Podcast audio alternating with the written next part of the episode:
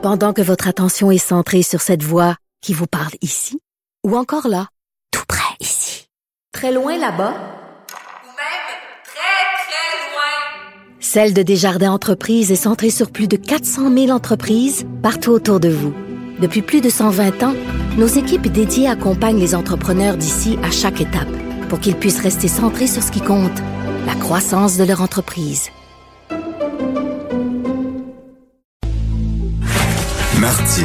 Même avec un masque, c'est impossible de le filtrer. Vous écoutez Martino. Cube Radio. Alors, j'aime ça le lundi faire le point sur la situation de la pandémie. Alors, je me suis dit, qu'est-ce que je fais aujourd'hui? Est-ce que je fais le point avec un expert, un spécialiste, quelqu'un qui a des diplômes, ou bien avec mon cousin qui dit, moi, dans mon livre à moi, là, je t'offre ça comme ça. On a décidé, on est fou de même, mais c'est l'émission, on a décidé de parler à quelqu'un qui connaît son affaire, un expert. On est fou comme ça. Alors, euh, bien sûr, c'est quasiment mon ami depuis le temps que j'y parle, le docteur Mathieu Simon, pneumologue intensiviste, chef des soins intensifs à l'Institut universitaire de cardiologie et de pneumologie du Québec et professeur agrégé de médecine à l'Université Laval. Il a plus de diplômes quand même que mon cousin. Bonjour, docteur Mathieu Simon. Bonjour, M. Martineau. Bon lundi. bon lundi. Alors, est-ce que vous êtes, c'est la question, hein, je vous demande ça chaque semaine, est-ce que vous êtes optimiste? Ben oui, je, je crois qu'il y a raison d'espérer. la vaccination progresse euh, énormément au Québec. On a fait d'énormes progrès en quelques semaines. Puis vous voyez, du côté hospitalier, on est en train de fermer les unités de surcapacité de soins intensifs en COVID, les unités d'étage à Québec, du moins, puis à Lévis. Et on s'apprête à reprendre nos, nos activités plus, plus traditionnelles. Mais en même temps, on regarde ça, puis on voit ce qui se passe dans la région de, de Montérégie, Sherbrooke, où les, les zones rouges commencent à foncer un peu, puis on se dit qu'il y a une fragilité. Il y a une fragilité qui va persister tant que les gens n'auront pas eu accès à la vaccination, ils l'auront accepté, bien, évidemment. C'est le, passeport pour la normalité. Alors, comme dit euh, Yogi Berra, c'est pas fini tant que c'est pas fini. Euh, Aujourd'hui, dans le Devoir, il y a un homme, professeur et chercheur universitaire de la Ligue des droits et libertés. Chaque fois que j'entends ces temps-ci droits et libertés, je me, je me raidis un peu. Alors, M. Jonathan Durand-Folco, qui écrit sur le couvre-feu, et dit qu'il faut lever le couvre-feu. Et là, je vous cite euh, ce qu'il, euh, un extrait de son texte, un long texte.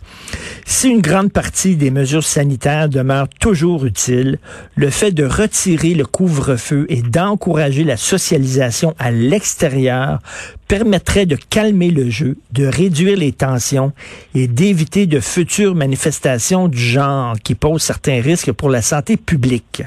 Euh, Qu'est-ce que vous en pensez? Est-ce qu'on devrait retirer le couvre-feu, selon vous, ou il est trop tôt? M. Folco écrit, écrit, très bien, mais malheureusement, il a tout faux. Euh, le couvre-feu, c'est pas parce que c'est dangereux de sortir passer 8 heures, 9h30 ou autre chose. C'est que c'est la seule façon de s'assurer d'avoir une norme qui empêche les gens de faire des soupers dans leur sous-sol, dans leur cour arrière, et alors de se transmettre le virus. Le, couvre-feu comme tel, c'est pas comme pendant la, Deuxième Guerre mondiale où les, les Britanniques voulaient pas montrer de lumière aux bombardiers allemands. C'est pas du tout ça mais c'est un symbole fort de faire attention et de donner un peu de à la répression si l'intelligence ne suffit pas. C'est plus symbolique qu'autre chose? C'est un symbole, mais c'est également une façon de dire qu'il y a une conséquence potentielle à ne pas faire attention. cette conséquence-là, on devrait tous comprendre que c'est attraper la COVID, la prêter la COVID, bousiller le système de santé qui essaie de faire d'autres choses que du COVID. Mais non, il faut que des gens aient peur d'une amende, puis c'est malheureusement ce qu'il faut pour un certain pourcentage, Dieu merci, pas très élevé de la population. Et M. Folco a raison de dire que pour le 80 de personnes qui comprennent le couvre-feu pourrait paraître injuste et inutile, mais malheureusement, avec des formes ultra contagieuses de virus comme on a présentement, ça prend pas beaucoup plus que 20% d'une population qui ne respecte pas les mesures sanitaires pour avoir une nouvelle éclosion puis une quatrième vague ce dont je ne veux pas. Et là, la question des terrasses. Là. Bon, on a vu la mairesse de Montréal, Valérie Plante, aurait bien aimé les ouvrir le 1er juin. Le ministre de la Santé a dit wow, wow, wow.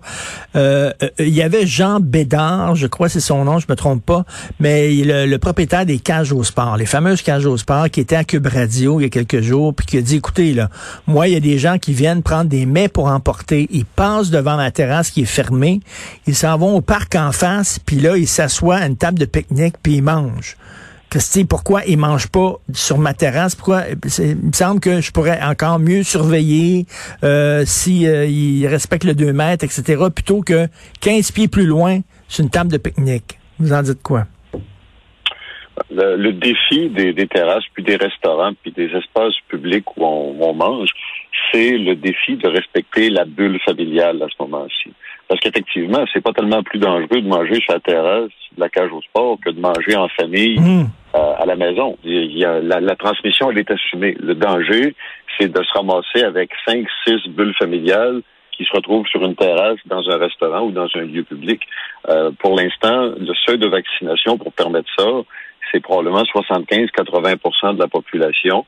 Et encore là, on va évoquer le passeport vaccinal peut-être, même si on n'en veut pas, mais ça sera un désavantage. Si vous rentrez là, vous avez vos, avez reçu vos vaccins et que euh, on, dans un dans un temps plus tard, là, on réussit à déconfiner et à rouvrir les terrasses, ben, le passeport est un accélérateur de ce genre d'activité-là, très clairement. Mais est-ce qu'on a vraiment un risque de l'attraper à l'extérieur? Hein? C'est ça la grosse question, là.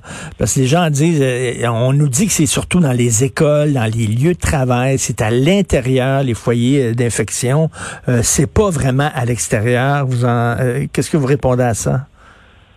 Le risque est pas quantifié de façon scientifique, puis il est certainement moindre que dans un espace clos mal ventilé. La question, c'est la proximité. C'est-à-dire que tu t'en vas sur une terrasse, tu prends une bière, tu prends deux bières, tu commences à taper dans le dos de ton chum, puis là, tu sais, ça, on parle du Canadien qui a une saison ou pas, je ne sais pas trop, puis ça, ça se postillonne un peu au visage, puis c'est là le danger. C'est pas, c'est pas tellement être à l'extérieur. Euh, puis il faudrait pas que les terrasses ouvrent seulement quand il y a du vent de plus que 25 km heure pour dire quelque chose. Ça serait un peu trop compliqué. Mais il y a une question de proximité, puis il y a une question de tu peux pas manger puis boire de l'alcool avec un masque dans le visage. Donc, il y a, il y a ces deux éléments-là qui font que devant un virus euh, hyper contagieux, il y a un danger qui n'est pas nul, qui est moindre que l'interne, très clairement. Puis je pense qu'on va déconfiner les terrasses assez rapidement, mais il va falloir que les, euh, les propriétaires et les, les serveurs, serveuses s'apprêtent à faire respecter le, ben oui. les mesures sanitaires parce que Écoutez, quand ça a rouvert ici à Québec pendant à peu près dix jours, les, les choses extraordinairement comme que j'ai, dont j'ai été témoin, euh, c'est pas c'est pas très élégant. On parlait pas de terrasse à ce moment-là, manifestement, mais on parlait de restaurant. Puis là, les gens se revoyaient après une longue hibernation, donc ça se donc ça, se frottait le torse l'un sur l'autre. Et là, on a vu là, la manifestation. Il y a un autobus qui est parti de Beauce pour venir à Montréal. L'organisateur, le poignet, il est à l'hôpital maintenant, puis il occupe un lit qui pourrait peut-être être occupé par quelqu'un qui, qui, qui, qui, qui est malade, qui a un cancer, quelque chose comme ça. Bon, lui, j'imagine, il l'a peut-être attrapé à l'extérieur, là, ou il l'a attrapé à d'autres personnes dans, son autobus. Est-ce que vous avez est-ce que vous avez été surpris quand vous avez su qu'il y avait des gens, il y avait des, des cas d'éclosion qui sont causés par la manif? Bon, autant que s'il y avait eu une manifestation pour enlever ses pneus d'hiver en janvier, puis qu'après ça, les, les gars qui ont participé à la manifestation prennent le clos.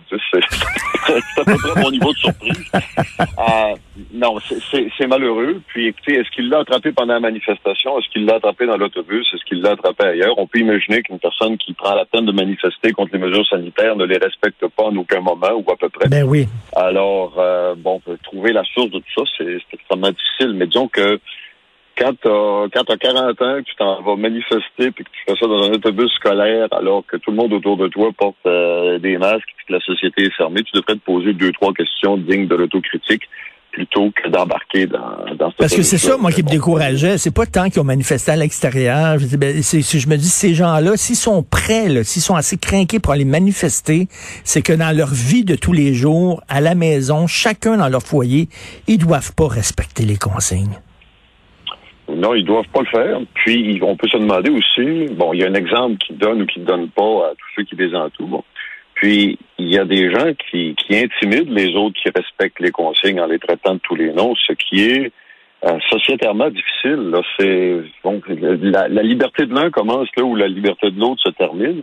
Et il y a des gens qui, pour se convaincre qu'ils font la bonne chose, de ne pas respecter des consignes qui sont pourtant assez évidemment utiles, ben ils, ont, ils sont obligés de dire à ceux qui les respectent qu'ils l'ont pas, puis que ce sont des, des moutons ou autre chose bien plus euh, méchant que, que cela. Euh, je trouve ça pitoyable comme société. Puis, M. Martineau, quand on, quand on regarde ça, là, on se demande quels sont les défis de notre société qu'on va être capable de relever avec des gens comme ça dans la, la société qui ralentissent tout. Hmm. Comment est-ce qu'on va faire, comment est-ce qu'on va s'occuper de la discrimination, de la violence faite à certaines, euh, certaines, certains sous-groupes de la, de la population, le réchauffement climatique, l'environnement. Si, si on n'est pas capable d'embarquer tout le monde ou à peu près dans une cause qui est immédiate, là, qui est très concrète comme le COVID, comment est-ce qu'on peut euh, s'attaquer comme société à des questions, Alors, je vais dire philosophiques, c'est plus structurel, disons, euh, qu'une simple pandémie là, qui, est, qui est transitoire. Alors, je suis, un, je suis un peu déçu. en leur donnant des cadeaux, ces gens-là ne pensent qu'à eux autres. Fait que la seule façon, vous avez vu aux États-Unis, on donne des gâteaux à ceux qui se font vacciner, de la bière, euh, des fleurs, de l'argent. Ici, il y a des entreprises qui euh, accordent des rabais euh, dans leur commerce aux gens qui arrivent avec une preuve de vaccination. On est rendu là. faut donner des cadeaux au monde pour que les gens euh, se protègent et protègent les autres? Déprimant. Ceci étant dit, euh, ben, ceci étant dit, je, je- moi je suis d'accord avec vous. On devrait tous faire la file devant le, le- le centre de vaccination sans demander d'autre chose que de prendre nos responsabilités envers nous-mêmes et envers tous les autres. Mais quand vous regardez le coût, écoutez, une journée de soins intensifs, là, ça varie entre 2500 et 5000 dollars par jour. Hmm. Cherchez une chambre d'hôtel à, à Montréal ou ailleurs qui est à ce prix-là, vous allez voir que vous avez la suite présidentielle, nuptiale et autres, euh, et plus. Euh, donc, qu'on donne euh, un, un cadeau, un incitatif quelconque, il y a un calcul là-dedans qui, au point de vue sociétaire, fait une économie raisonnable. Même chose un commerçant, j'imagine, qui veut faire ses affaires, ben, peut donner un, un petit rabais s'il s'il comprend que c'est beaucoup mieux que d'être fermé à quelques mois de plus parce que les gens vont pas se faire vacciner. C'est malheureux d'avoir besoin de ces choses-là. Je voyais des fonctionnaires fédéraux qui demandent quatre heures de paye pour aller se faire vacciner, un peu comme lors des- du vote des élections. Euh, ça aussi, c'est Ben, ouais. déprimant, surtout d'un groupe qui a été largement protégé des, euh, des soubresauts économiques euh, occasionnés par la, la pandémie. C'est Ben, pas des ouais. travailleurs indépendants, c'est pas c'est- pas des, des gens qui ont perdu leur, euh, leur emploi. Ah non, c'est, c'est comme vous dites, moi je dis toujours, s'il y, a- s'il y a un pays qui nous déclare la guerre, on perd en 20 minutes avec des gens comme ça. En 20 minutes, là. Euh, merci beaucoup, docteur Mathieu Simon. Merci de prendre le temps de nous parler régulièrement. Donc, pneumologue, intensiviste et bonne journée, bonne semaine. Merci, M. Bonne journée à vous aussi.